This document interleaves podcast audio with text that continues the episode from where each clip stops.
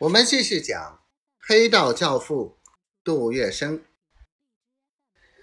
小八股党里的顾家堂、高新宝、叶绰山、瑞庆荣、侯全根、黄家峰、杨启堂、姚志生这八位朋友，经过一番奋斗，追随杜月笙身后，如今早已一个个鲤鱼跳龙门。有钱有势，都成为了大头目。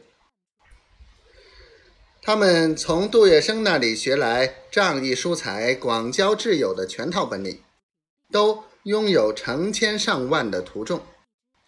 这些人大都散居上海市及其近郊，只消一声令下，马上就可以组成浩浩荡荡的大军。现在，杜月笙。可以随时招来他们保黎大总统的镖。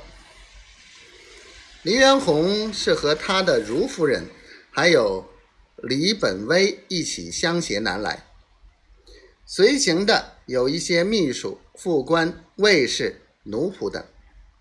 为了迎接黎元洪的到来，杜月笙在杜美路二十六号买了一栋精致优美。花木宜人的小洋房，在得到黎元洪派驻上海代表的秘密通知后，黄、杜、张一商量，觉得杜美路适合这个退职的总统小住，于是杜月笙雇了工人去修葺一新，并且置办了全套的家具。黎元洪的秘书长。饶汉祥当年曾带黎元洪索拟通电，文情并茂，传颂一时。这一次他随行来到上海，却留下了一幅脍炙人口的好对联。他因为特别赏识杜月笙的慷慨好客、嫉贤避疾，为他提了十四个字。春申门下三千客，小渡城南五尺天。杜月笙将这副对联爱如拱璧，特地请名家雕刻为黑底金字，悬在他家客厅的两楹。黎元洪和他的如夫人送给黄金荣的礼物，可以说是相当奇特。